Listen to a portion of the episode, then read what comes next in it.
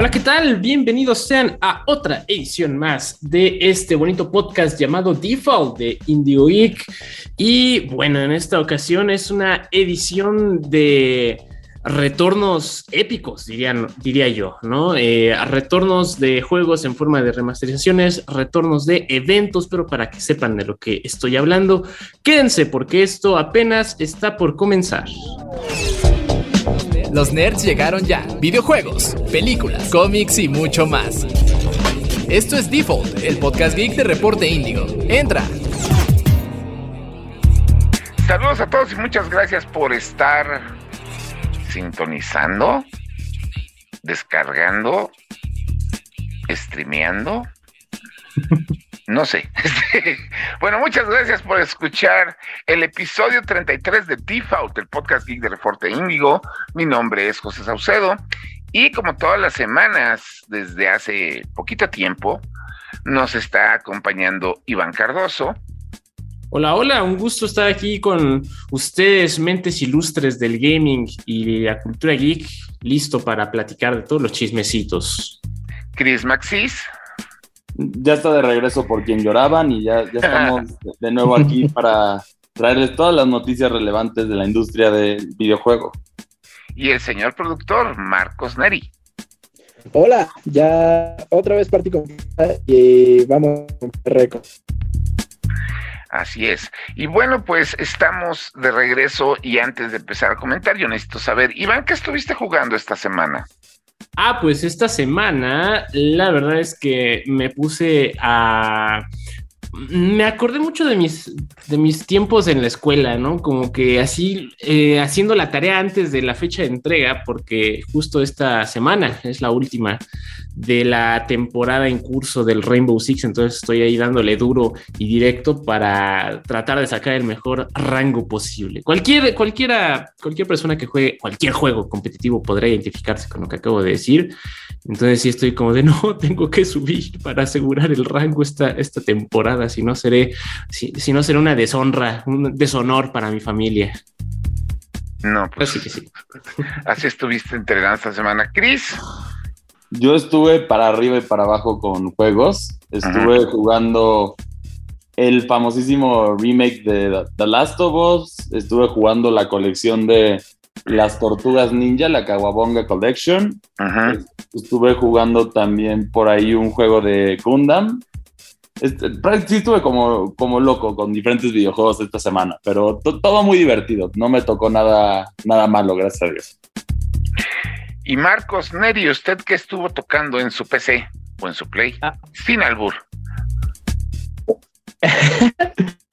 realidad nada para reseña aún, eh, pero estoy viviendo los últimos momentos de Overwatch 1, porque bueno, no, no tuvimos acceso a la beta del 2, este, y bueno, nunca está de más recordar viejos tiempos.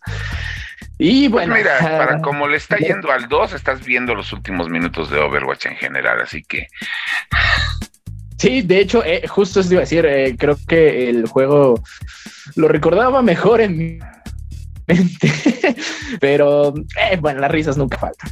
Además, este, no, no es como que te perdieras de mucho, ¿no? Si estás jugando el 1 en lugar del 2, pues dicen que es la misma gata, pero revolcada, ¿no?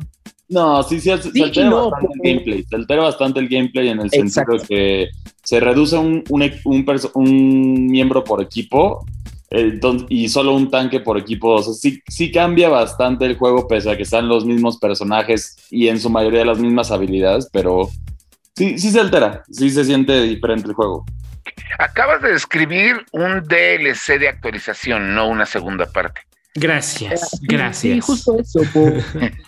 eh, la la engine sigue siendo el mismo, y la jugabilidad pues es muy similar. Lo único que no me gustó fue que quitaran el crowd control, eh, tomando en cuenta que bueno, yo jugaba mucho con May. eh, entonces, eras tóxico, que eras ah, tóxico, Nori. Ah, Pero- era, era troll, la verdad, era de los que me gustaba, yo me gustaba congelar, saludar y, Y- headshot. Sí, terrible, terrible. Híjole, tú, qué horror. Pero No, pues es que, es que eso, eso no se hace, Neri. No. Lo, siento, bueno. divertido, jugador de PC, lo siento.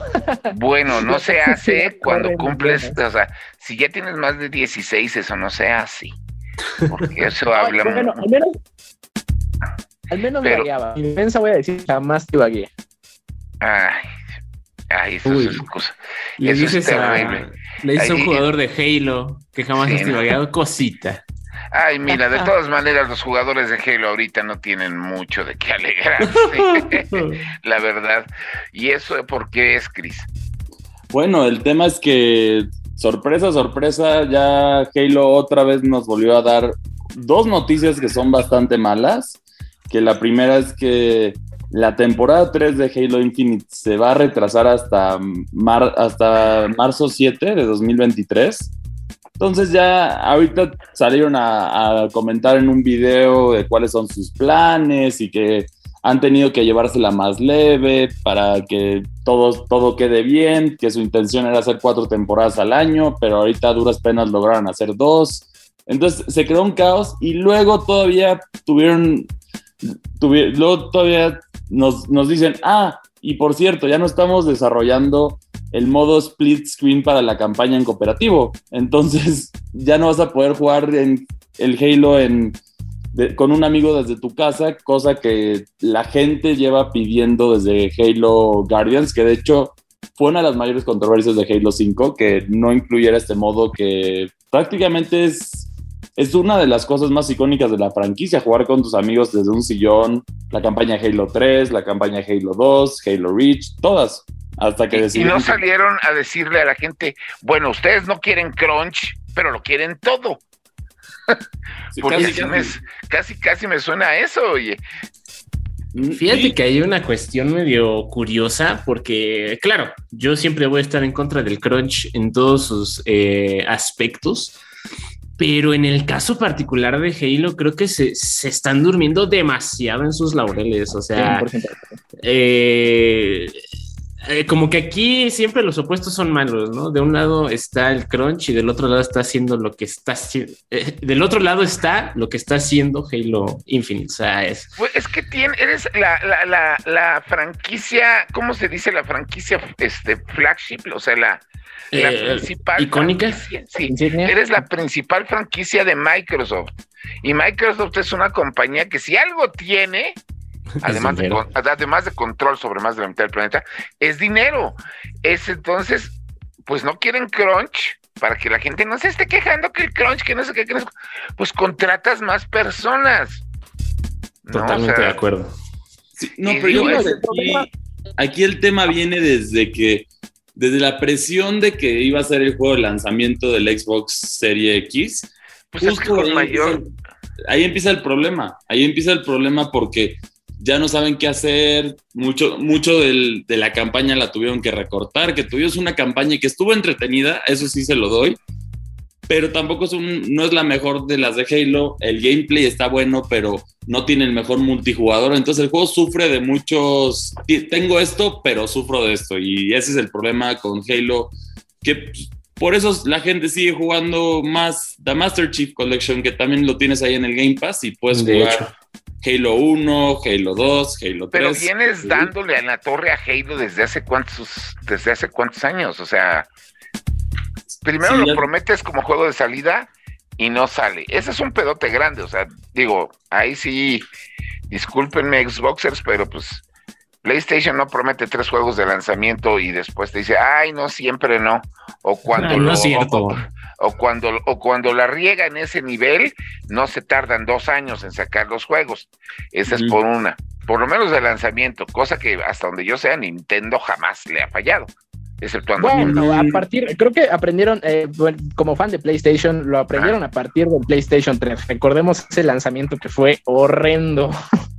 Ah, no, bueno, es que también el Play 3, digo, por algo fue un juego, esa fue la consola que se que solita revivió, ¿no? Que decían que eh, se, revivió después de eso. Y te digo porque yo estuve en el lanzamiento y presentación del PlayStation 3 y es la conferencia en la que más a gusto he dormido en mi vida. Pero bueno, ese es por un punto. Por otro lado, están permitiendo que hagan cosas como la serie de Halo. Que, la Sí. serie de, que la serie de Halo, lo, que, lo mejor que tuvo la serie de Halo fue su campaña de marketing, porque estoy seguro que todo el mundo se enteró que iba a haber una serie de Halo, así tuvieran Paramount Pictures, digo Paramount Plus o no. De ahí que pero la serie fuera buena, hay una gran distancia. Oh, y sí. de ahí que a la serie fuera pasable, hay una distancia como el triple. ¿no? Entonces, yo no entiendo por qué le están haciendo eso a Halo. O sea, Yo, yo, yo tengo así mi teoría con, con mi sombrero de, de aluminio en la cabeza, de que, o sea, ya lo, ya lo estuvimos enlistando aquí todos nosotros y hasta nos faltan cosas.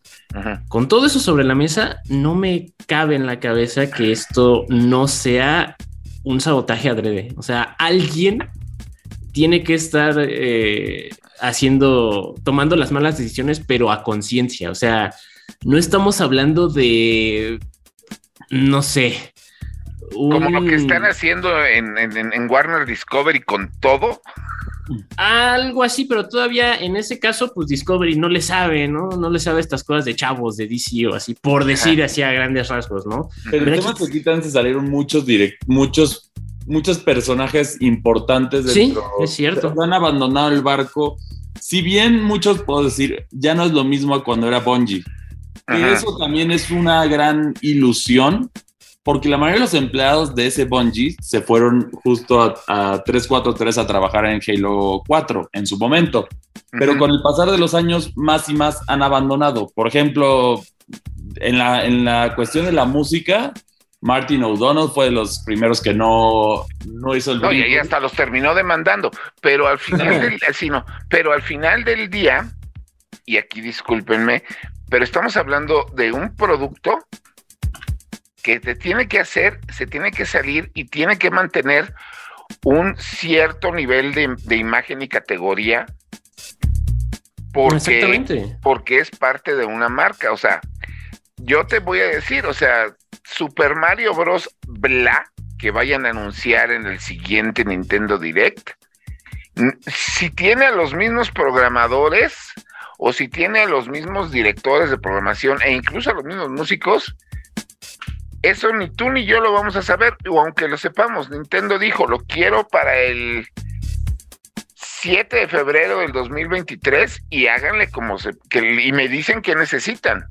No, pero ahí estoy en desacuerdo porque ¿qué pasó con Breath of the Wild 2 en ese caso? Pues sí, No, no, no, no, no, pero a lo que voy es, si se van a retrasar o lo van a hacer de alguna manera, tienen las fuerzas de justificación. O sea, una cosa es, lo vamos a sacar alto, pero igual, no vamos a... eh, eh, eh, es de cuenta, en el caso de Nintendo con Breath of the Wild, ¿cuántas franquicias tiene Nintendo? Sí tiene, bueno, de las principales de ese nivel, yo digo que son tres en el caso de Nintendo. Si lo tienes a Super Mario y, y, aquí ha descuidado una sola por este por ha descuidado todas las demás por hacer una sola. No. Uno, dos, todo se desarrolla in-house. Es muy raro que le den un título de ter- de, de main un main, main title o main franchise a otra compañía. ¿no? Y a menos que no sepan qué hacer con, con ella. Exacto. Y aquí, este, pues lo- lo- los que los títulos que les han dado a terceros, como ocurre con Bayonetta, que recuerden, Bayonetta es prácticamente de Nintendo, Pokémon que ni siquiera lo hace Nintendo, y otros títulos que se los dan a terceros, pues retrásense lo que tengan que retrasarse, como está ocurriendo con Metroid Prime, ¿no? Mientras, pero lo que sí Pero te el- garantiza el- el Nintendo in-house- es la calidad Ajá. con ese Y en cambio, este Halo Infinite no lo está haciendo Microsoft in-house. Se lo Es está verdad. dando a una compañía de Y terceros. además de que la fanbase, y además considero que la fanbase estamos dispuestos a esperar e incluso perdonar retrasos, siempre y cuando una vez día uno de lanzamiento el juego está bien, ¿no? Y cosa que no sucedió con Halo. Así es, o sea, también. día uno y hubo broncas. Yo Y estaría más de- tranquilo si de, Halo no de haber hubiera salido perdonado un par de retrasos. la verdad. Es que no, no puedes retrasarlo más, Chris. O sea, si de por sí. Sí, llega No. un momento en el que, en el que lo retrasas tanto que la gente deja de creer en ti. Ejemplo, Ah, de Dylan 2. Cyberpunk. Sí, exacto. No, Dead Island 2, o sea, Dead Island 2, el día que salga, que es el año que entra en febrero, si mal no recuerdo, toda la cantidad de gente que va a estar dispuesta a dejarles caer el machete por ver qué tan bueno o qué tan malo les quedó, va a ser más que los fans que están esperando a que salga. Sí, porque ya, pasó mucho tiempo. Ajá, y, porque ese juego tiene años. O lo que pasó con Duke Nukem Forever. ah, pero ese fue un desarrollo desastroso y que pasó con. Por eso, exactamente. Y el juego que salió, si hubiera salido 13 años antes, como estaba programado originalmente, hubiera sido un titulazo. Sí, exacto. Pero lo que salió. Fue un desastre. No, y es un desastre, es un desastre que si en su momento fue malo, ahorita sería una, o sea, sería un, le decimos PR nightmare, pesadilla de relaciones públicas, porque híjola. No, y es que, quiero decir de todo el humor que manejan ahí. No, no es este por, por, por dármelas de qué, pero estamos hablando de, de juegos que son buenos, pero no son insignias de sus géneros. Es exactamente, y Halo no nada. Halo sí. Es, insignia de marca, insignia de género. Y no, puedo creer que estén haciendo, no puedo creer que esté pasándole lo que le está pasando. Por eso yo insisto en que alguien está ahí boicoteso. O a lo mejor por Call of Duty, que ya también tienen Call of Duty y decidieron, pues bueno, vamos a enfocarnos en un shooter y ya. Pues podría ser. No, no creo, porque el Call of Duty, aunque sea propiedad de Microsoft, es producto de Activision. O sea, y ya se cuenta, sería como, no sé, que dejaras tú de producir tus juegos de género porque ya los está produciendo un tercero. No, o sea, no, no, no se maneja así el concepto, o sea, es... Entonces, es una este situación muy trágica, la verdad. La situación de Halo. Yo, yo, yo ya soy no sé si recuerdan ese meme de Chicken Diddle de que el papá le dice, ya no te creo. Sí, así, algo así. ahora, así finalmente me siento ahora. Yo fui de los que defendió a Halo Infinite durante un buen rato, incluso le, di una reseña con, con, bastante optimismo, pero no ha podido, no ha podido cumplir con, con esto, en especial ya en un mundo, ya no es lo mismo a lo que era antes el mundo de los juegos de disparos. Ahora ya los juegos de temporadas tienes que tener contenido prácticamente cada mes o cada dos meses a lo mucho. No, más bien cada 15 días y a lo mucho cada mes, especialmente porque te digo, porque lo que nosotros nos estamos cubriendo en los free to plays que están afuera, que están allá afuera, que es Fortnite, Free Fire, este, Valorant, Valorant PVG, tienen eventos cada mes, finales internacionales cada seis meses, contenido nuevo y exclusivo cada 15 días. Y después, como Free Fire o Fortnite, que nos ha tocado de que pues el contenido que tienen no es contenido de dos pesos. O sea, ya ahorita Fortnite hace un par de semanas le cambió la perspectiva a toda la industria gamer y a toda la industria anime cuando pusieron a bailar a Goku la Macarena. ¿no? Y, e hicieron que un alien con mochila de Among Us disparara el Kamehameha a medio round, porque así Viene a hablar de el Chapulín Colorado, ¿no? No, no, no, no, no nos vamos a meter ahí, por favor. Este, no, eso es por un lado. Y después, el viernes, este, de hace dos semanas, sí, a ver, salimos el sábado. Sí, el viernes de hace dos semanas tuvimos un concierto gratuito de Justin Bieber en Free Fire y PVG tuvo a Blackpink. ¿Qué hace? O sea, ¿qué está haciendo este?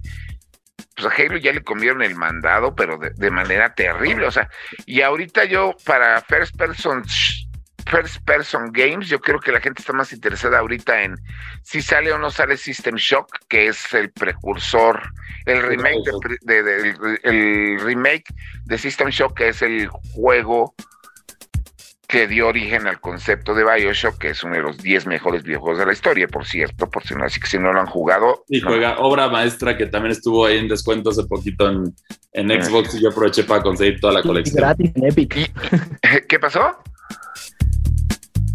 Y estuvo también gratis en Epic. Sí, estuvo gratis en la tienda de, en la tienda de Epic. Pero bueno, regresando a lo de Halo, aquí yo creo que el origen de todos los problemas es la, la planeación estuvo muy mal hecha Desde, desde que se sintieron los desarrolladores porque salió el meme de Greg y que se enfocaron en los visuales y abandonaron la campaña y ahora la planeación que dicen que su objetivo es sacar, sacar temporadas cada, cada tres meses, ahí está mal la planeación desde un principio. A lo mejor tienen que reestructurarlo y volver a decir, ¿sabes qué?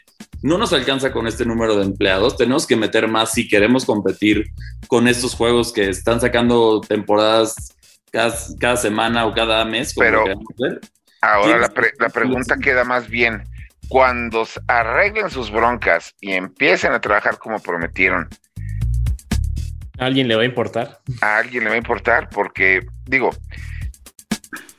este, este desmán no se los van a perdonar. Así saques el mejor juego. Y segundo, yo por eso sospecho que Microsoft no ha permitido que se anuncie algo del siguiente de Gears Software.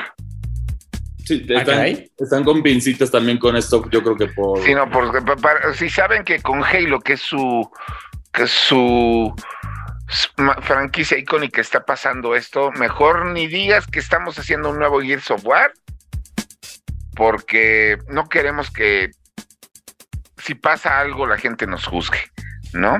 que bajita la mano, o sea, ahora que lo menciona, y lo estuve pensando todo este tiempo con el debate, bajita la mano también me han hecho las cosas con las patas con Gears. Y ni siquiera soy tan fan, pero por ejemplo, el Gears 5. Ah, no, el, sí, pero, lo supieron sostener, lo supieron sostener a través de su multiplayer con skins y, temporaditas, temporadotas. Y la serie en el momento en el que mataron el multiplayer se murió. Eh, el Gears Tactics, por ejemplo, también el otro que fue así como un tipo juego de estrategia por turnos medio ahí rarito. Ajá. Mira, el mejor juego de Gears, o el que yo quiero más, y lo quiero más por la expresión de la sala entera.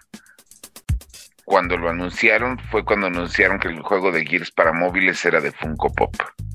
La mm. reacción de todo el mundo a ese anuncio son de esas cosas que tenías que haber estado ahí para verles las caras a todos, verles la cara a todos. Sí. Pero bueno, ese, juego, móvil ya no lo pueden jugar, discúlpenos.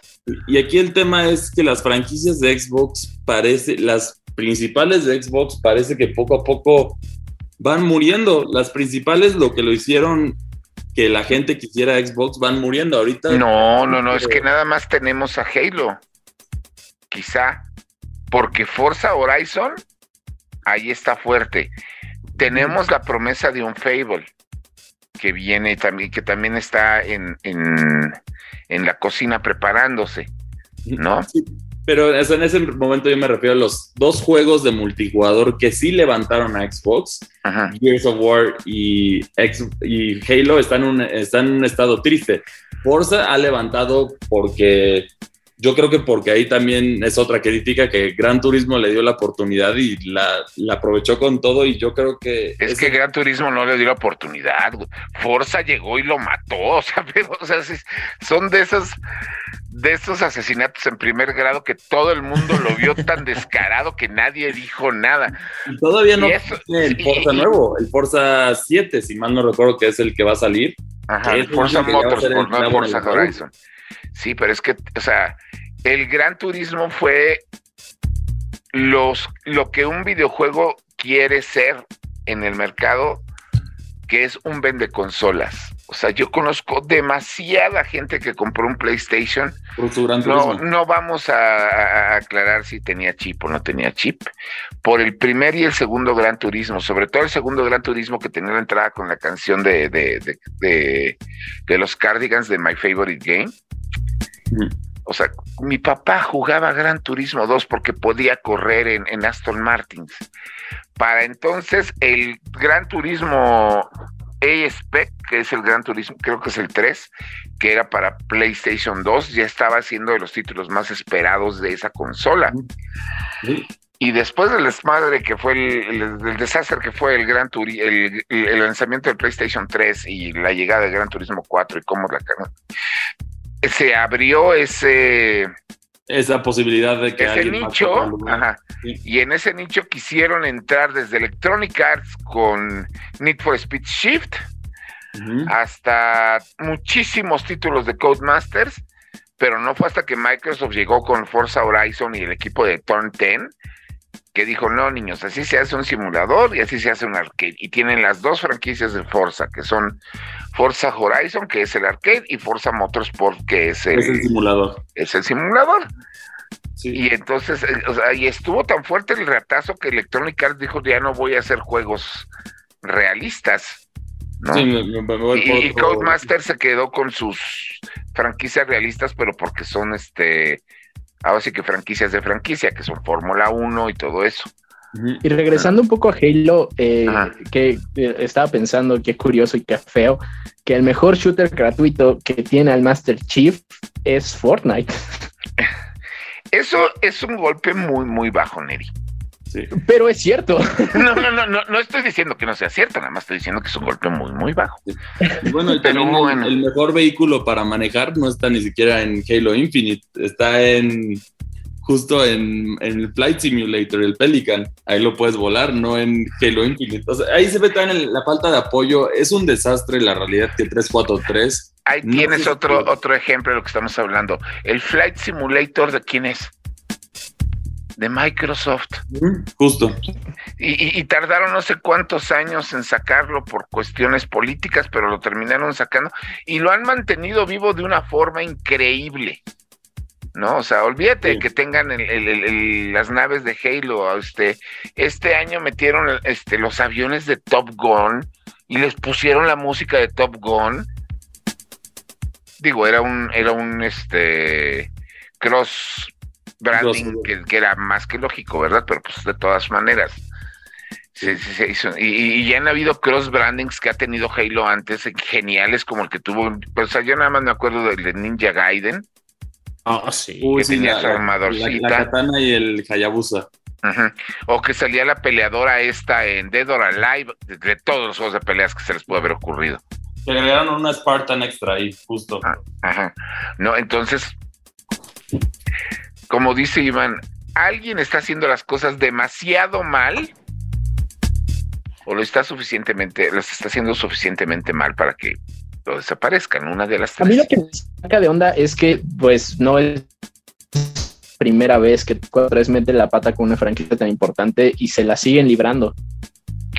Pues mira, hay, hay muchas compañías que la han metido la pata con sus franquicias grandes. Un ejemplo clarísimo de eso es Ubisoft. Pero Ubisoft, contrario a lo que muchos pensarían, luego se aprende de sus errores. No siempre, pero sí lo hace. De hecho, eso nos lleva al, chis, al segundo tema de este, de, de, de este primer bloque, que se lo debe traer Iván, que es este que el, el, credo de los asesinos anunció nueva, nueva entrada. Hoy, Neri no me va a dejar mentir, hoy ganó el gaming. Sí, señor.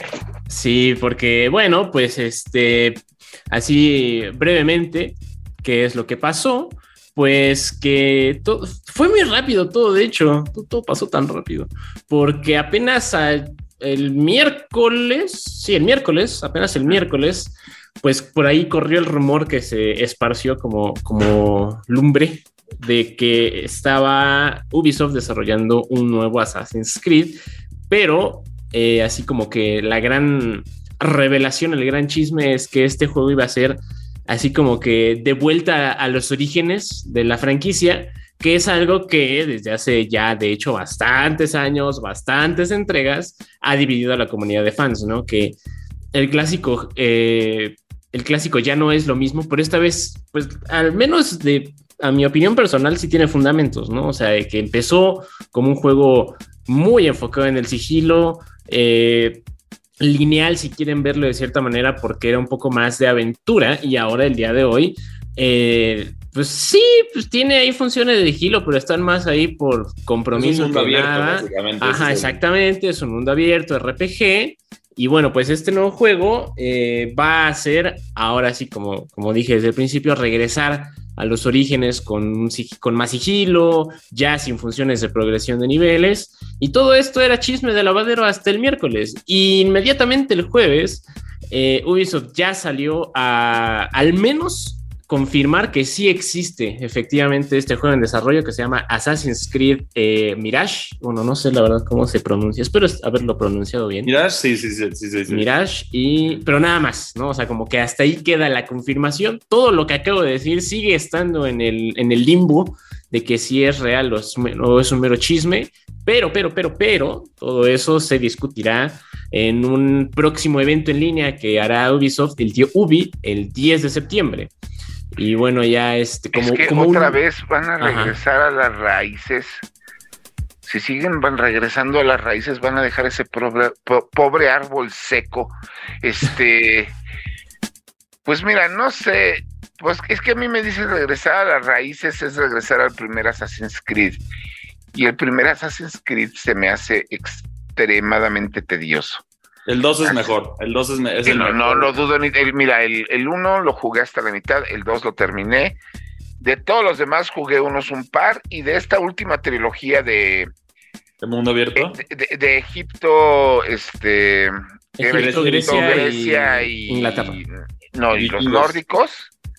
Nada más jugué la de los nórdicos, pero bueno, más bien no la jugué. Fui. ¿Cómo se dice cuando estás sentado viendo a alguien jugar? Eh, y no este, digamos insultos porque eso es hacer un streaming. Este es un game watcher. Pues un gameplay, ¿no? Viste un gameplay. Ok, bueno, pues sí, me tocó aquí que alguien se lo pusiera a jugar. y, fue de esas sesiones donde no, tienes que ir para allá, tienes que ir para allá, no, güey, para el otro, no, güey, la otra izquierda, no, tienes que recoger esto, no te acaban de decir, y así fue toda la discusión. Entonces, este, se me han hecho buenos, se me han hecho interesantes, sí me tocó ver el juego este que salió que tenía más box que programación fija, ah, pero este, al final del día, ajá, pues espero que Ubisoft se haya aprendido de tantísimos errores, porque hasta donde yo sé, con Assassin's Creed Valhalla lo hizo bastante bien, por un lado.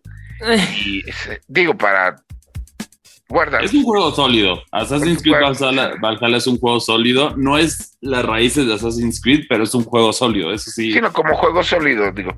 Aunque mm. finalmente cae en el machote de Ubisoft de es tu protagonista en un mapota con un cantidad de cosas por hacer, un mapa extremadamente extenso y pues vas y piérdete, porque eso es, lo que, Todavía el primero de, la, de esta trilogía, que es el Origins, el de Egipto, sí, sí, toca temas ahí buenos de, de la de la saga, ¿no? O sea, sí, sí le mete ahí su historia de, los asesinos. Pero los otros dos, el que es de Grecia, que es el Odyssey, y el Valhalla, híjole, o sea, estoy de acuerdo con ustedes, son buenos juegos, pero no son hubieran, sido, hubieran sido mejores si no hubieran tenido el nombre Assassin's Creed, ¿saben? Sí, así, luego pasa con ciertos títulos. Y bueno, en noticias más positivas también tuvimos una noticia de, de justo de Pokémon el día de hoy también. Ok. ¿Qué pasó?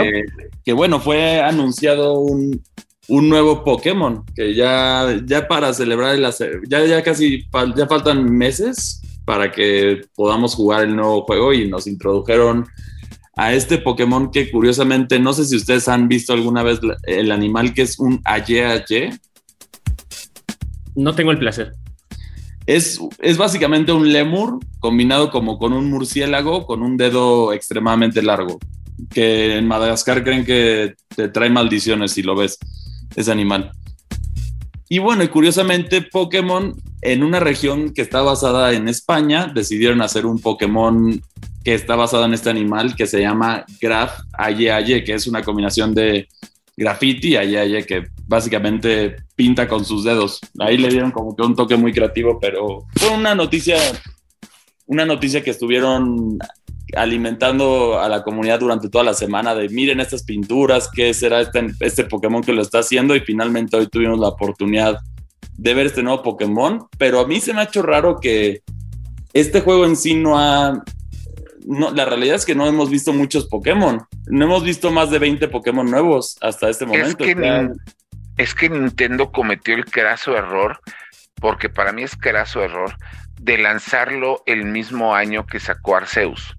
y después de que a finales del año pasado tuvimos el, Eh, Diamante y Perla. el remake de Diamante y Perla, porque lo sacó muy rápido, Hablando O de sea, franquicias exprimidas, oh, así, sí, no, no explotadas. Oh, Pero es que haz de cuenta, el remake de Diamante y Perla, pues ok, es un remake y pues no te vas a salir del, del molde en el que ya estabas de- dentro desde un principio. Pero ¿cuánto contenido adicional le pudieron haber metido a Arceus? O sea, y Arceus, y tú lo sabes, es el primer Pokémon que no es de gimmick o que no es de chiste que juego. Y, y- y le pudieron haber metido muchísimos más animales, me le pudieron haber eh, metido muchísimas más regiones, más enemigos, más historia. Pero o simple y sencillamente lo, el- lo pudieron haber manejado para que no fuera tan tedioso. Mm, Pero no, de pronto te meten otro Pokémon de la línea este principal. sí. principal, pues no te lo puedes promocionar con muchas cosas, aun cuando estás en la celebración de los 30 años de Pokémon, 30 o 35, 30, ¿no? So- Fue 95. Fue 95. 27. Bueno, ya 27. Bueno, Se está sacando el 30. Sí, ya estoy a punto de dar el viejazo, gracias por recordarme. Este, entonces, este, ya está a punto de pegarle, este, perdón, tienes tantas promociones y tanto material y tanto que se ha sacado que no puedes, pues, llenar a la gente de esa, de tanta información y de tanta expectativa con este juego. ¿Por qué? Porque vas a llegar a, a darte la madre como ha pasado con otros lanzamientos de Pokémon. Y esa no es decisión de Nintendo, estoy seguro que es decisión de Game Freak. Sí, esa es decisión de Game Freak definitivamente, pero lo bueno, para, bueno, por lo menos para los fanáticos de Legends Arceus, esta es una combinación entre el mainline, o sea, que son los juegos de la saga principal, con diferentes mecánicas de Pokémon, de Pokémon Legends Arceus, incluyendo los aspectos de mundo abierto, que también eso, eso sí tiene emocionados a los fans, pero al final los juegos de Pokémon de la saga principal viven del competitivo.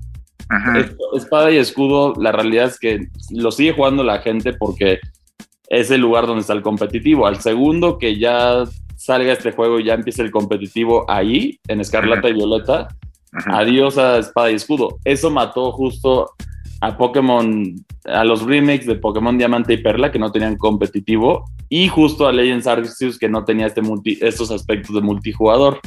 Entonces ahí yo creo que eh, eh, más bien yo lo veo, la- o sea, lamentable sí me gustó mucho Arceus, pero lo veo más como un experimento para ver si a la gente le gustaba eso para meterlo al- a la saga principal. A mí me encantó Legends Arceus, yo también lo sigo jugando de vez en cuando, pero sí, sí yo creo que ya en- como jugador competitivo ya urge este brinco al, a un nuevo juego, porque ya fueron tres años desde la generación pasada competitivo, Ujú. justo. Pues bueno, con eso tenemos, pues ahora sí que los temas de entrada de este podcast y vamos a platicarles si los sean necesarios, pero la verdad, mejor saquen sus conclusiones en la reseña que vamos a tener de The Last of Us Part 1, que no es un remaster como fue el que salió para PlayStation 4, Es un remake hecho desde cero. es un remake hecho desde cero que les quedó bien bonito de bonito. Sí, la Pero- verdad. sí. Sí, sí, se ve muy chido. Sí, digo, la, el video lo pueden ver en, en nuestros canales de YouTube, pero la reseña la pueden escuchar ahorita. Reseñas. Han pasado nueve años desde que se estrenó The Last of Us para PlayStation 3. Este juego sería uno de los más galardonados de todos los tiempos, por lo cual no es sorpresa que llegue una nueva versión del aclamado título. Para empezar, algo que se tiene que mencionar antes de pasar a la reseña de la nueva versión es lo que hizo el juego tan querido. En mi opinión, lo que lo hace un título tan bueno es una excelente narrativa, personajes memorables y excelente química entre ellos, unos gráficos muy realistas para la época, animaciones y acciones muy fluidas y por último una excelente calidad de audio. Todos estos factores combinados formarían parte de lo que se puede considerar como uno de los mejores videojuegos de la séptima generación de consolas. A mi parecer, el título deja buenas bases para futuros juegos. Si bien en pleno 2022 el impacto de todo esto ya no es tan grande como lo fue en su momento, para eso está este remake. En caso de no saber sobre la historia de este juego, aquí te contamos una versión breve y sin spoilers. Varios años después de que una plaga terminara con la civilización, los sobrevivientes se aferran a la vida en las zonas de cuarentena muy estrictas. En el exterior hay infectados y bandidos. Para Joel, el día a día suele consistir en hacer contrabando junto a Tess. Todo esto cambia por obra del destino cuando le asignan escoltar a la joven Ellie, quien está en busca de las Luciérnagas, un grupo de la resistencia. Durante esta aventura, Joel y Ellie establecerán un lazo especial y su voluntad de sobrevivir será llevada hasta su límite. Sin importar el pasar de los años, una buena historia no pasa de moda. Si es la primera vez que tienes una consola de PlayStation o no estás familiarizado con la franquicia The Last of Us, te recomiendo mucho evitar el internet para poder disfrutar de esta historia como se merece. A la hora de jugar The Last of Us Part 1, lo primero que vas a notar la mejora gráfica. Definitivamente se puede apreciar bastante. En donde más se puede observar esto es dentro de las personas infectados, pues les da un toque mucho más apegado a la realidad. En el rostro de Joel se pueden apreciar arrugas que le dan más personalidad, mientras que se pueden ver más pecas en el rostro de Ellie. Si bien el cambio es muy bueno en los entornos, esto no se compara al de los personajes infectados. Por último, existe una mejora considerable dentro de los efectos de película. Se ve que el equipo se tomó su tiempo reconstruyendo el juego para ver como algo que sería lanzado en PlayStation 5. Otro aspecto que le da más inmersión a esta versión es el aprovechamiento del DualSense, que hace que los balazos se sientan más potentes, crea más tensión contra los clickers, entre otras cosas. Definitivamente, esta es la mejor versión de The Last of Us en cuestión de presentación y jugabilidad. A pesar de que existen mejoras dentro de la jugabilidad, fuera de mayor accesibilidad, los cambios no son tan notables como lo demás que he mencionado. Un conflicto que siempre existe a la hora de un remake es ¿de verdad es necesario? Existen juegos bastante antiguos que merecen un remake por el simple hecho de que el título ya no logra capturar la magia de antes o la jugabilidad es una reliquia del pasado.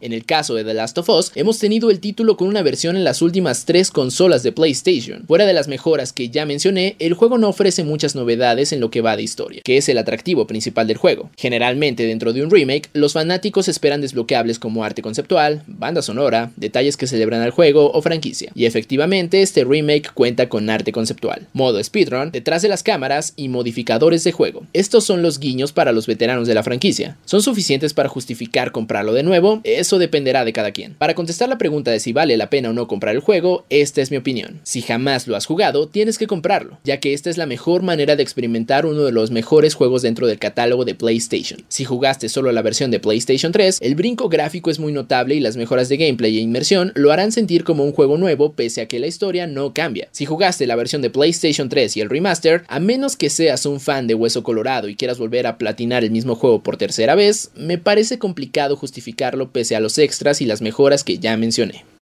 La calificación es de 8.5. The Last of Us Part 1 sigue siendo ese gran juego que todos recordamos. Esta versión incluye las adaptaciones necesarias para hacer un remake sólido y la mejor manera de jugarlo. Mi único problema aquí es que fuera de las mejoras, el título no incluye nada nuevo respecto a historia. Y para aquellos que ya han jugado The Last of Us en sus dos versiones anteriores, no sé si las mejoras en presentación, jugabilidad y desbloqueables sean suficientes para justificar pagarlo una tercera ocasión. Si es tu primera vuelta con The Last of Us, esta es la mejor manera de jugarlo y no te lo puedes perder. Continuamos aquí en Default, del podcast Geek de Reporte Índigo. Esta fue nuestra reseña de Los Últimos de Nosotros, primera parte, un remake bonito, re bonito. Pero ahora tenemos una sorpresa y una sorpresa muy grande. ¿Cuál es esa? Que el Electronic Game Show, ahora llamado Entertainment Game Show, está de regreso después de casi, casi, de casi una década de haber desaparecido y digo casi una década porque creo que son como 5 o 6 años. Y nosotros tuvimos la oportunidad de platicar con sus organizadores originales y buenos amigos míos, el señor Mario Valle y el señor Jorge Lizárraga. Señores, un gusto platicar con ustedes de nuevo. Llevamos 20 años en esta historia, tanto ustedes como yo. Y bueno, pues para la noticia del día de hoy, regresa el EGS a México pues la primera pregunta que quería hacer a ustedes es justamente ¿de dónde nació la idea de regresar? O, Pues, como dice el de nombre, respawnear. de revivir, respawnear el evento. Yo creo que es un tema primordialmente de celebración. Primero que nada, mi Pepe, gustazo estar aquí contigo, pero no sé qué opinas tú. Es no, un no. tema de celebración, primero que nada, ¿no? Mira, la, la verdad, yo digo, tú me conoces de hace muchos años, Pepe. Una de las cosas, he, he vivido muchas cosas en esta industria, ¿no? Up and downs, creo que como todos, ¿no? Este, y hoy ver la industria tan plena, con tanto crecimiento, con tanto interés de gente que antes no estaba interesada. Sí, claro. Con, digo, ¿ahí está bien? No, perdón. Entonces, regresándome. Está bien. Como por acá. Muy bien. Ya no puede, ya no puede. Este, no, la, la realidad es que te lo digo de, un- de- a- a- de manera muy personal, ver esta industria más fuerte que nunca, con tanto interés, todo mundo está entusiasmado. El teléfono, el WhatsApp no deja de sonar para preguntarnos cómo entrar a los videojuegos, empresas llegando, una transformación que tú estarás de acuerdo, estamos viviendo. Eh, la verdad, lo que queríamos hacer era, pues cumplimos 20 años, igual que tú, pues vamos a hacer una fiesta. Y esa fiesta es pues, la fiesta que hacíamos antes y que de alguna manera pues, es un buen pretexto para celebrar, ¿no? Entonces la motivación es celebratoria principalmente, más que funcional. En su época era cumplir una función, ahorita era pues más bien divertirnos y entonces así queremos iniciarlo, ¿no? Queremos iniciar un proceso donde fuera de las expectativas que sea algo que, nos divierta y que divierta a la gente, ¿no? Me acuerdo mucho que la gente entra corriendo cuando abres la puerta de IGS, ¿no? ¿Te acuerdas? Ese tema pues sí está padre volverlo a vivir, ¿no? Eso es lo que buscamos. ¿no? Así es, y bueno, rapidísimo, ¿cuáles son los genera- generales del evento? Ya sabes, cuándo es, costo de los boletos, por supuesto. Eh, 4 al 6 de noviembre, mi querido Pepe, ¿te acuerdas que más bien éramos en octubre, pero sí tuvimos un par de noviembres, sí, no, pero eran fin- los otros eran finales, finales de octubre? ¿no? Sí. Entonces encontramos por ahí estas fechas que me parece que son adecuadas. Eh, hay mucho entretenimiento. Hace 20 años tú sabes que la ciudad era medio otra en términos de oferta de entretenimiento. Entonces dijimos, oye, no te metas con los festivales de música, no te metas con la Fórmula 1, no te metas con esos rollos. Este, y encontramos estas fechas que me parecen sensacionales, 4 al 6 de noviembre. Y lo que más nos gustó fue que pues, si queremos celebrar, que sea donde empezamos, ¿no? Y la verdad es que este, este lugar tiene muchas historias que vivimos, ¿no? Entonces, eh, vamos a estar aquí en World Trade Center y de alguna manera, contándote los boletos, estamos lanzando la preventa ya. Dos, el viernes 2 de septiembre lanzamos la preventa. Estamos ofreciendo ahorita tres tipos de boletos. Dos unidos que de alguna manera conectan con el más fan de EGS, el que iba los dos días, ¿no? El abono, eh, ese boleto cuesta 300 pesos más cargo de servicio. eh, por dos boletos, por dos entradas, una sábado, una domingo. Y estamos también reviviendo el EGS Night, que te acordarás de él. EGS Night nace. No me acuerdo. Ya que yo no te acuerdas. Estoy de acuerdo, no te Esa es la acuerdas. respuesta correcta, no te acuerdas. No me acuerdo. EGS Night, estamos lanzando los boletos, eh, tanto un EGS Night normal para entrar a la fiesta, como un EGS VIP para una sección que vamos a tener cerrada para invitados especiales, ¿no? Y ese boleto cuesta el EGS Night normal 500 pesos y 900 pesos el VIP. Va, Oye, el cambio de Electronic Game Show a Entertainment Gaming Show implica que el evento se va a abrir a otro tipo de entretenimiento geek, o sea, se entrará en videojuegos, pero por decir al aire, vamos a tener grupos de música gamer, vamos a tener, no sé, cómics, sí, algo similar. Yo, yo te diría, y aquí complementame, yo te diría el cambio de, el ajuste de un apellido por ahí, ¿no? Que nos pusimos, creo que tiene que ver más con tratar de ser muy incisivos en el cambio, ¿no? Queremos, queremos, y por eso el tipo de presentación que dimos hoy de recordarles que el tiempo no pasa en vano, como dicen, ¿no? Y creo que ya lo vivimos todos. El tiempo no pasa en vano y creo que EGS también va a demostrar un cambio, ¿no? El dejar el término electronic dentro, Sí. más, que, más que la intención de meter entertainment, era la intención de decir, electronic es muy noventero, Ujú. sumamente noventero, ¿no? O sea, ya no estamos en un momento donde hay que hacer énfasis en que los videojuegos o el entretenimiento es digital. Evidentemente es digital y electrónico. Entonces era en realidad más bien Claro. decir el cambio que ha sufrido la industria, efectivamente para bien, como tú lo dices, ya no es nada más el gamer hardcore, sino todo tipo de gamers, siempre alrededor de videojuegos, pero todo tipo de gamers que están siendo, digamos, como, entre comillas, atendidos en una iniciativa como este nuevo EGS. Ahora, ante la pandemia y obviamente ante el cambio de la industria, eventos internacionales como Gamescom, eh, que se viene ahorita que es el Tokyo Game Show, Sí, L3, ya se vieron obligados a cambiar su faceta, aunque son presenciales, a tener, no sé, una salida a través de servicios de streaming totalmente. o de redes sociales. EGS va a tener esa misma presencia. Sí, señor. Eh, Esperamos 250 mil viewers Ajá. aproximadamente. eh, nosotros, nosotros, No, dime, dime, dime, Pepe. dime. No, a través de qué plataformas más. Eh, eh, toda- todas las plataformas van a estar habilitadas, ¿no? Ya, ya, ya abrimos canal de YouTube. Bueno, de- teníamos un canal de YouTube. Tenemos nuestro canal de Twitch. de- abrimos TikTok. Queremos hacer algunos streamings del tipo de contenido en TikTok. Instagram. Obviamente Facebook, donde tenemos la audiencia más grande. Donde, pues más bien nos hemos puesto más activos. Nos puesto más este, entonces, la idea es streamear por donde se pueda. El- el- el- el- lo que te quería decir es mucho del aprendizaje que tuvimos, sobre todo en los últimos tres o cuatro años, que nos tuvimos que meter muy fuerte streaming, ¿no? Y ya aprendimos, ya aprendimos a cómo se dan las dinámicas.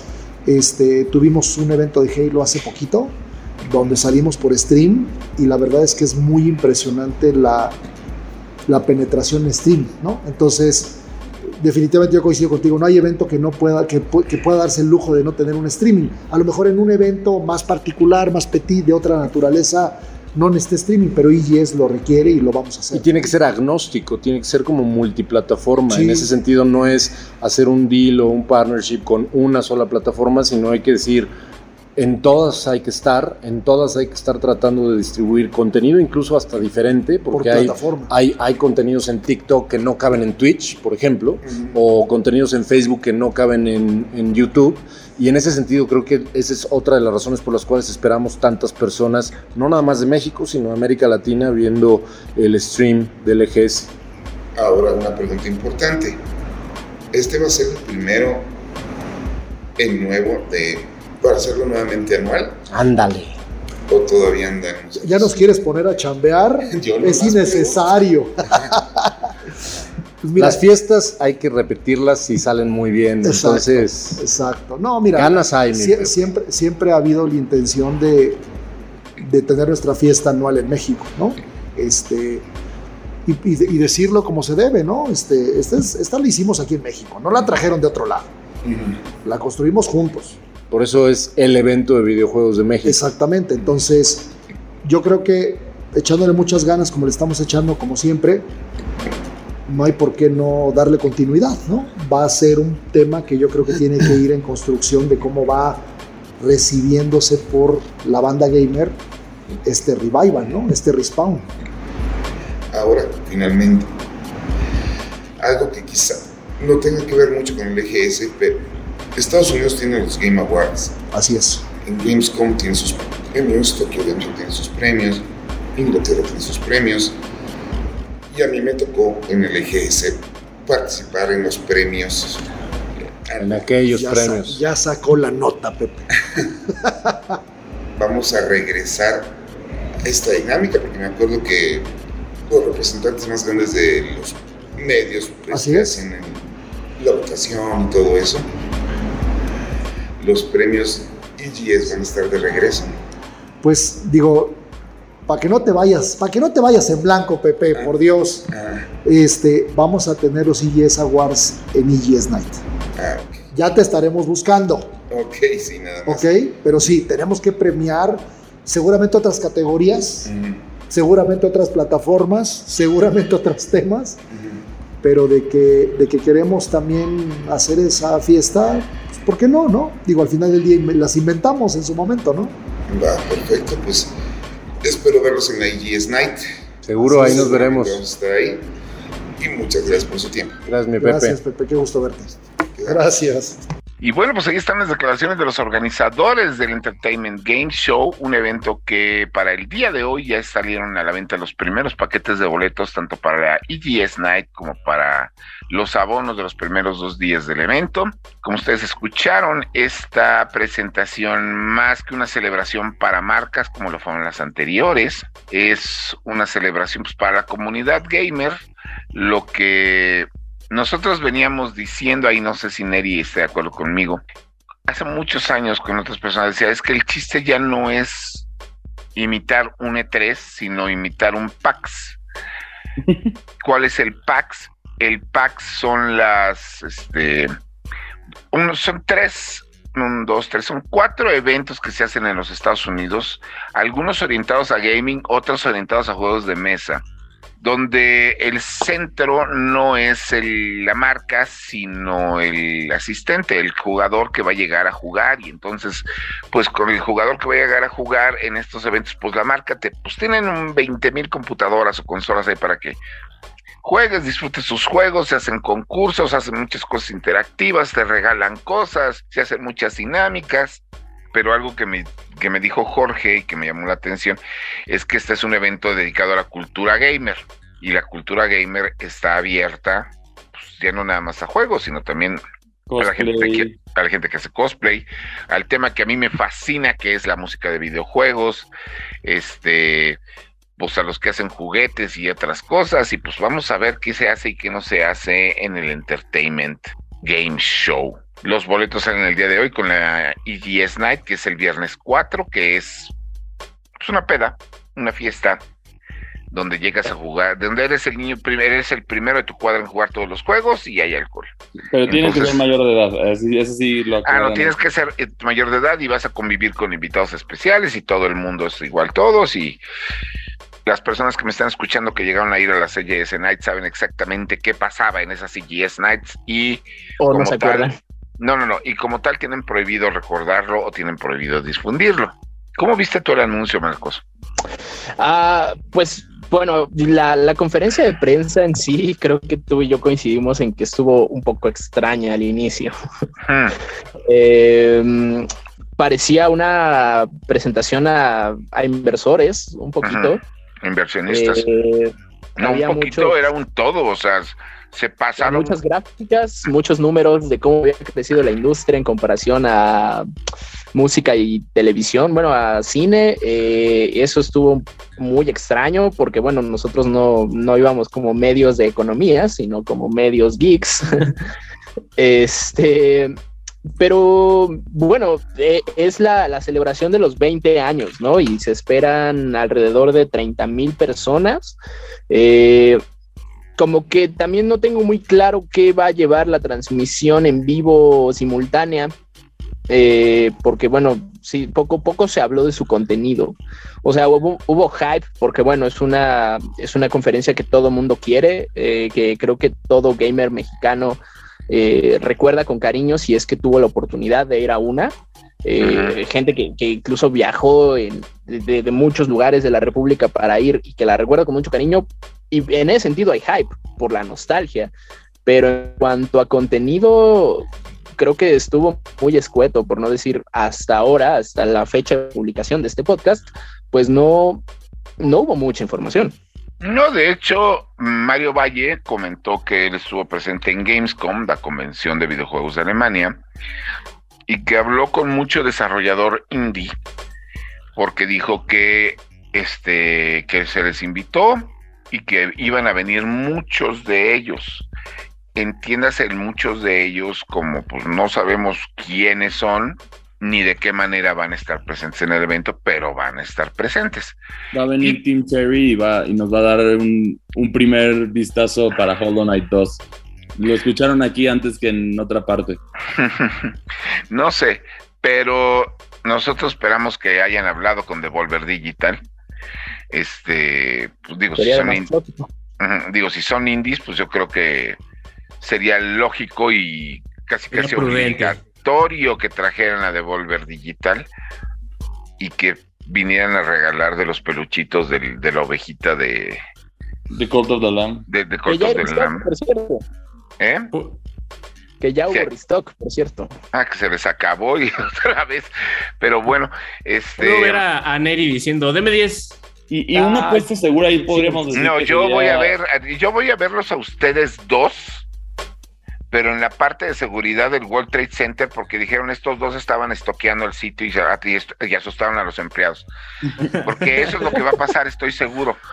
Entonces, regresando al tema, o sea, no han hablado directamente de quiénes van a ser lo- lo- los expositores, no se ha hablado tampoco de, de cómo van a ser las dinámicas para hacer streaming, no se ha hablado de quiénes son los invitados especiales, ni qué contenido adicional va a haber a videojuegos, porque digo, se le refirieron a esto. Acentuaron mucho la idea de que es una celebración por los 20 años del EGS, porque ellos empezaron este teatro en el 2002.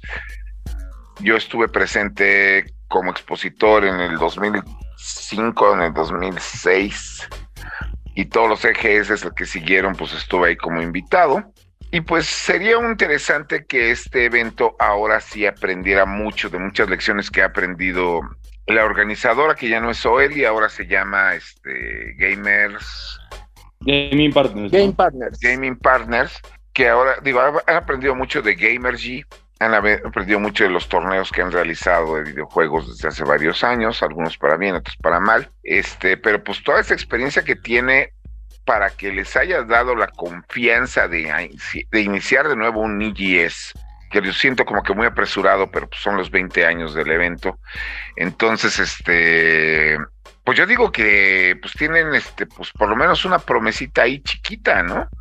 Yo creo que mi apuesta de, de a qué esperar, yo creo que sería definitivamente algo de Xbox, porque pues ya sabemos que Xbox sí hace los, los FanFest aquí en México, tienen presencia importante, entonces yo creo que el que va a tener su algo interesante, este, mi apuesta segura sería Xbox definitivamente. Pero Xbox tiene los FanFest.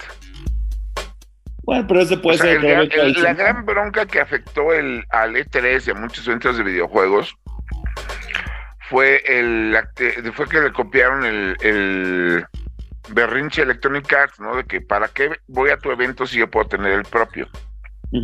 Yo digo, Digo, o sea, ajá. a mí se me ocurre que, pues como dijera el chicha Dios, ¿no? Imaginémonos cosas padres, ¿no? Y este, bien dices tú, ¿no, Saucedo? Eh, Xbox, como que para qué voltearía a ver si tiene el Xbox FanFest. Pero entonces, con esa premisa, hay algunos otros este, estudios, compañías desarrolladoras, como quieran llamarles, podrían echar el ojo, ¿no? O sea, como de, ok, pues no va a estar Xbox porque aquí en México ya tiene consolidada la presencia. Pues qué tal si se bajan de su nube Sony, qué tal si se bajan de su nube Nintendo, aunque No, sea... no, no hay manera, no hay no, no. manera, no hay o, manera. Los, o manera. los- o los desarrolladores independientes, no lo sé, como Mira, los de third parties, de, de algunos third parties que quieran participar, te la creo, porque ya aprendieron a la mala que hacer su evento solo no jalan. Pero Nintendo y Pero Nintendo, si, si Nintendo no le mete dinero a sus lanzamientos, menos le va a meter dinero a sus, ¿cómo se llama? Bueno, eso sí. A, a- a sus, a un evento local. Aunque, aunque, y es a lo que iba, que es la última pregunta que les hice en la entrevista, que fue una entrevista que medio les cayó al hondo, es, ¿este va a ser el primero de, de- de- de la nueva era del EGS o nada más va a ser uno único? Y escucharon la respuesta. Si la fiesta sale bien, tiene que repetirse. Y yo estoy con esa esperanza de que con toda la experiencia que ha agarrado ahora aquí Gaming Partners, salga bien esto para que quizá no este año, pero sí el siguiente se sumen más marcas. Y logremos hacer algo como el FestiGame de Chile o pues, el Brasil Game Show, que el Brasil Game Show no existiría de no ser porque se hizo un Electronic Game Show en Brasil en algún momento de la historia. Y eso fue algo que comentaron y es un hecho. Pues para ir avanzándole más, ¿no? O sabes también a quién le podrían hablar por ahí. Mm. Le podrían hablar a este Alan para que arme algo con Pokémon Go y se traigan unos peluches de Pokémon y ya con eso ya garantizas lleno. Si traes mercancía de Japón, ya, ya se agotaron los boletos. No lo dudo ni tantito, sobre todo con los, con, con- con los fans de Pokémon. Pero pues te digo, si ya le hablaron a todo el mundo, pues digo, alguien te tiene que responder. Sí, exacto. Ese es- Están el respondiendo, tema son- es cuál será el, el que tú digas, o sea, esa es mi preocupación, es cuál es el que tú dices, vale la pena comprar el boleto porque voy a ir a ver esto. Ese, ese es el que tienen que anunciar ya pronto porque pues, va a ser en noviembre, entonces tienen este, finales de este mes ya debemos de saber por lo menos quién va a ser el principal. Mira, yo Sí, sé, yo creo, yo creo que la forma de, de anuncio que, que están haciendo es muy similar a la de Festival de Música, porque bueno, ahorita del 2 al 5 de, sep- de septiembre sí se está llevando a cabo la etapa eh, Respawn, que bueno, es como una especie de preventa. Supongo que es muy similar a, a modelo de Festival de Música, que bueno, es como, ok, el, el cartel ahorita está tapado, todo es desconocido. Compras ciegas y ya después vas viendo quiénes están, este, compras ciegas más barato y, y ya después ve quién se va integrando. Yo espero que así sea, o sea, que en cuanto termine la etapa Respawn, empiecen a anunciar a los expositores, porque bueno, los precios van a ir subiendo de, de ajá, las etapas van a ir subiendo de precio. yo estoy segurísimo que va a haber un torneo oficial regional de Riot Games. Ah, Ah, sí. caray. Bueno, no, acaba Ajá. de ser. Acaba de No, ser. no, no, no, no, no regional para, ¿Con México? o sea, nada más para México. Va a haber uno de, va a haber uno que va a ser o de Riot Games o de este Garena, que para quienes no sepan, Garena es Free Fire, o de PVG, que no sé quiénes están detrás. ¿Están los de- detrás de PVG quién está? ¿Tencent? No. Eh, Tencent y Crafton. Ah, bueno. PVG, este, Free Fire, algo de Riot o algo de Epic. No, esto- no estamos aquí confirmando nada, es Es especulación. especulación de nosotros. De, de esos cuatro van a jalar, porque ahorita esos cuatro jalan más que un Xbox, que un PlayStation en América Latina. ¿Qué, qué- qué Digo, le no- pasó, no es- ¿Qué le no pasó a soy- los buenos tiempos? Exacto, no es que sea mala onda, pero pues Sí, es la verdad. o sea, sí, o sea, Gamergy, el principal jale del Gamergy fue la final de, de League of Lol. Legends, ¿no? O sea, y si tú haces aquí una final a ese nivel de uno de los tres grandes, tendría que ser una final de, de, de, de Pokémon. Pero la final de Pokémon ya fue en Londres. Y no nos- podrían hacer un regional, un regional, algo así estaría padre. Yo no Ahora- me quejaría si hacen un regional de Pokémon. Ahora que lo mencionas, Saucedo, yo solo lo voy a poner sobre la mesa. Como, como bien dices, en el Gamergy, o sea, pues la atracción principal el LOL, en las computadoras Valorant, Ajá, alcancé a ver, andaban promocionando ahí un juego de monas chinas. ajá. PUBG. ¿no? PUBG estaba también. Mm, no lo alcancé a ver, pero no me se me haría descabellado y ni rastro así, pero ni por asomo el Ajá. Halo Infinite. Ah, bueno, nada, no, Halo Infinite nada de también. nada. Ni, o sea, pero ni en una sola triste computadora. Y el juego salió apenas el año pasado. Y bueno, ya ¿Quién sabe tuvimos qué eso. Ellos mismos hicieron un torneo hace poquito. Sí, sí, sí, sí, es cierto. Pero pues igual como que. eh, bueno. Mira, pues nosotros no sabemos, yo lo único que quiero hacer es, y, y- y- y la neta, yo sé que Mario y Jorge van a escuchar esto, que esto les funcione, que lo tengamos anual y que más gente quiera entrarle a su fiesta de la comunidad gamer mexicana. Pero eso sí, y que conste de palabra de ellos, ustedes lo escucharon primero en default. Los, los EGS Game Awards están de regreso. Y su primera edición va a ser en el, en el Entertainment Game, en el Entertainment Game Show del 2022. Muchas gracias. Y pues nosotros antes de... Ah, no, tenemos la reseña del RPG del que estoy hablando los últimos tres programas, finalmente ya la tenemos, que es Live Alive. Ya está aquí, ustedes la van a escuchar y nosotros pues regresamos. Reseñas.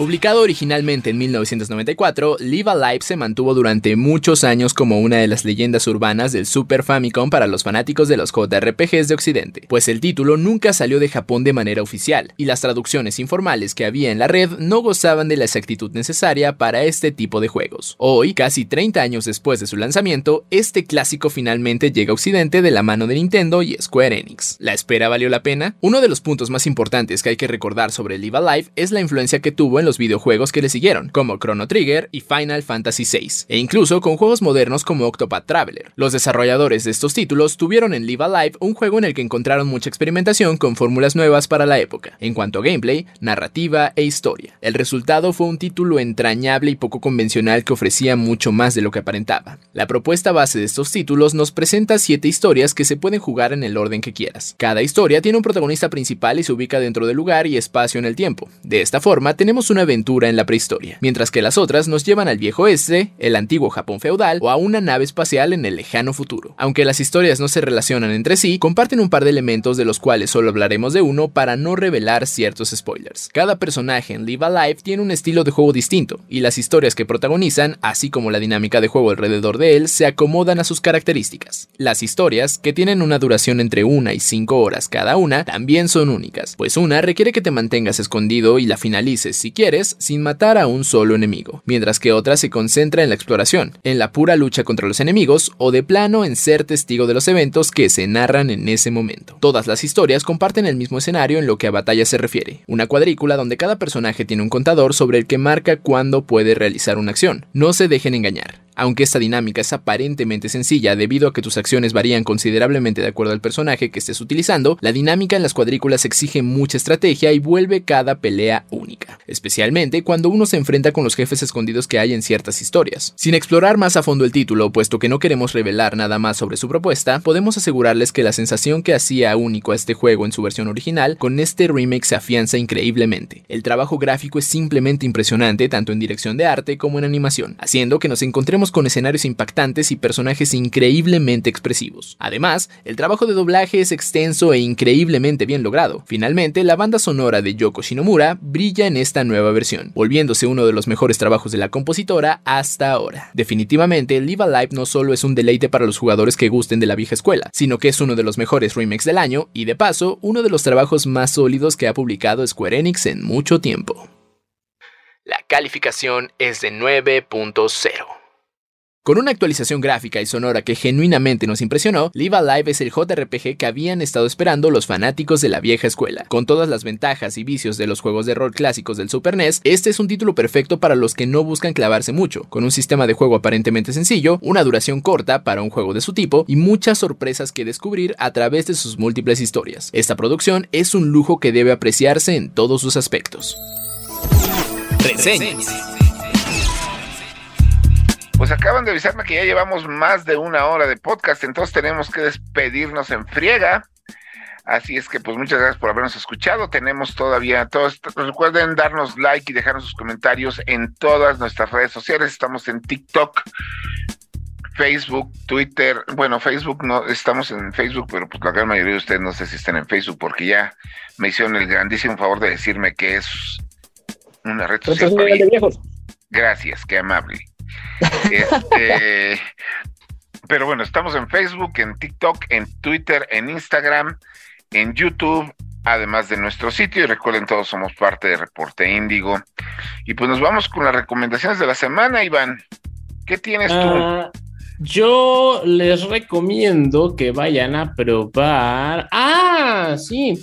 Yo les recomiendo que vayan a probar eh, si estamos en tiempo, todavía me parece que debe estar disponible totalmente gratis y sin costo. Ya sé que fue un plenasmo. Este, el último juego de Tomb Raider en la Epic Game Store. O sea, ese es como que el juego gratis de la semana de la Epic Game Store.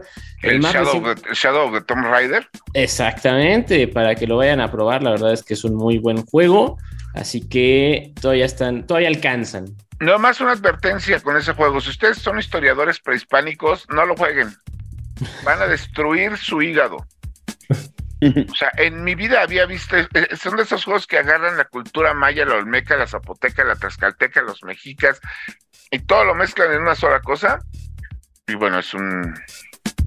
El juego entero se, se, se bueno, la mayoría del juego se desarrolla en un pueblo maya perdido en la historia donde todos hablan inglés, así que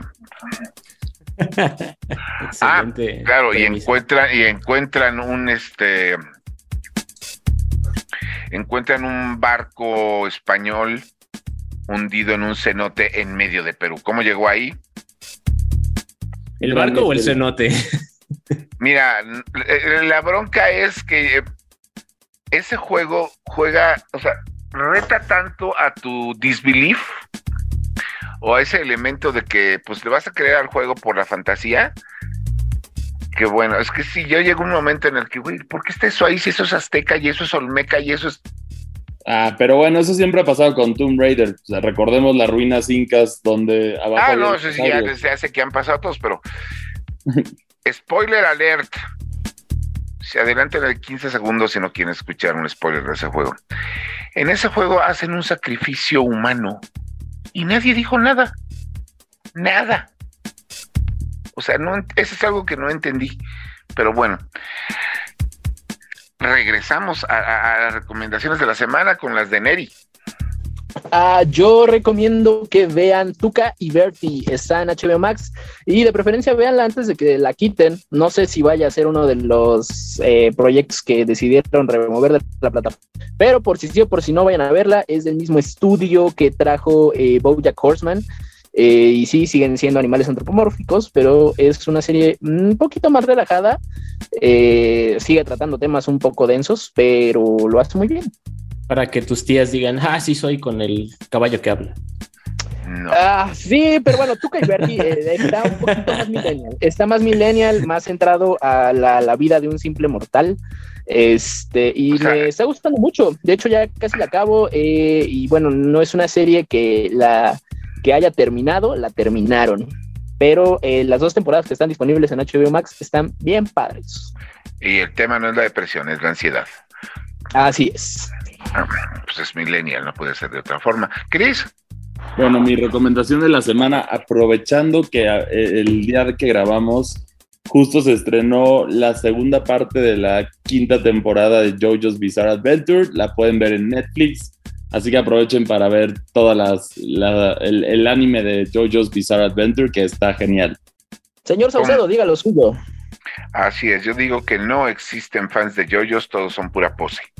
No, hombre, yo sí que sí me encanta el post. Chris, mataste el chiste. ya sé. Chris, mataste, eso no se hace, Chris. bueno, yo tengo dos recomendaciones. Una, si tú eres fan de Tolkien y tienes ganas de hacer muchísimos corajes, ya puedes ver los anillos del poder en Prime. Y yo lo comento de esa manera porque tengo dos amigos que son este Tolkien fans. Olvídate que son Tolkien fans, pero de esos puristas, puristas, puristas de que los llevé a la premier, no, ni siquiera a la premier, a la función previa a la función de prensa del Señor de los Anillos para que me dieran sus decisiones y me dijeron todos los errores de, adaptación con la historia, con los libros, en la primera, en la segunda y en la tercera revisión, más porque estaban fonéticamente mal hechos los las, este pronunciaciones de elfo y todo, y así son de esas cosas que, dice, que, llegas y dices, ¿para qué pregunte? No, este, pero bueno. y qué chistoso, fíjate, porque lo que yo he escuchado de, de Rings of Power es que está muy buena. De hecho, creo que en Rotten Tomatoes le fue de maravilla, ¿no? Este, he visto campañas pagadas, o sea, pero ni Marvel se atrevía tanto. ¿Por qué? Porque se ah, supone que, que, la cantidad estúpida de dinero que gastaron en esa serie casi casi depende del futuro de Prime Video. Entonces, este, tiene, tiene que ser, tiene que ser buena, sí o sí. Bueno, de aquí dice que tiene 8.3 en Rotten Tomatoes, tampoco es algo espectacular. Hace unas horas estaba en 100, entonces quizá ya se les está acabando la... O, están, o ya sabes, o están entrando trolls a trolear. No, no, no, este es el de las críticas, este es el de ah. las críticas o fanáticos muy, muy, muy, muy puristas de Tolkien, que mira que existen y, híjola, y son peligrosos. Mm. Pero bueno, eso es por un lado. Y por otro lado, yo sé que esto va totalmente en contra de mis, de, de, mis previos comentarios, pero fíjate que esta semana se lanzó el tercer episodio de la serie She-Hulk de Marvel y la serie me está cayendo demasiado bien. Ya hasta me llamó la atención de por qué me está gustando. Ah, ya llegaste a la parte de, del episodio 3. Acabo de pasar el episodio 3 ahorita. Y, en el momento en el que todo el collage de noticias sobre She-Hulk que hacen en la película son todos los argumentos que han utilizado los fans en internet para decir que ¿por qué tienen que hacer una Hulk mujer? ¿Por qué se llama así? Porque, así se me hizo una parodia buenísima. Yo Y siento otros que. dos, dos o tres Ajá. chistes en la serie que se me hicieron muy buenos en este tercer episodio. Y ves que este personaje también puede romper la cuarta pared. Entonces, hay muchas cosas que se lograron y que se hicieron muy bien, en, en- en- en- que se están haciendo bien en She-Hulk. A diferencia de las otras dos series de este año de Marvel, que son este. La de la morrita islámica, que no me acuerdo cómo se llama ahorita, que. Que, que- Capitana que- Marvel. sí, no, Miss Marvel. Miss Miss Marvel. Marvel, sino que la voy a ter- la voy a tener que terminar porque no me no me no no no, no pude conectar. Y la de Moon Knight, que por X o Y razones todavía no la veo, que es la de Oscar Isaac. Ah, no, es. Ya, es- Qué man, serie. mira, ya, ya le diste cuerda. Qué No. serie. No, pero bueno, ahí están esas series. Y finalmente mi última recomendación, también en HBO Max, por favor véanla, no le den razones a D. Warner para que nos cancele el Harley Quinn. Véanla, por favor, sobre todo el también, capítulo de esta se- sí, sobre todo el capítulo de esta semana que es una burla al, al- al- al- a todo lo que es Batman, así como la de la semana pasada fue una burla a todo lo que es Joker. No, perdón, el de hace dos semanas fue una burla a todo lo que es Joker. El de esta semana es una burla a todo lo que es Batman. O sea, Es, es el de que Harley se hace la terapeuta de. y de empieza Bruce con el logo de la serie de Fraser, sí. Sí, no, Qué buen pero. capítulo. No, no, no, pero. si ustedes creen que la muerte de los padres de Bruce Wayne había llegado en el absurdo porque en todas las películas lo veíamos, en este capítulo lo vamos a ver como unas 30 veces. Pero le da- al final le da una vuelta de tuerca que dices. Ah, no, ¡Wow! Eso está No. denso, hermano. Sí, no, está densísimo, pero es una maravilla el capítulo. O sea, tienen los escritores de Harley Quinn y los de Young Justice son unos genios. Sí, son unos genios. totalmente. Totalmente de acuerdo. Pero bueno, nosotros ya nos vamos. Recuerden seguirnos en nuestras redes sociales. Recuerden este seguir como Dan Berserker a Iván, seguir como Sirvitz a Neri, seguir como Chris Maxice 2 a. ¿Cómo te llamas, Chris? A Chris, perdón. Y yo soy a Sever, que cerveza escrito al revés. Me llamo Yotaro. Twitter. y pues, gracias y nos vamos. Bye. Adiós. Acabas de escuchar Difo, el podcast geek de Reporte Índigo. Nos escuchamos la próxima semana, pero el chismecito friki no para en todas las redes sociales de Índigo Geek MX. Hasta la próxima. Este podcast de Reporte Índigo es producido por César Carrera, con locución de José Saucedo, Cristian Maxice, Iván Cardoso y Marcos Neri. Default, el podcast geek de Reporte Índigo.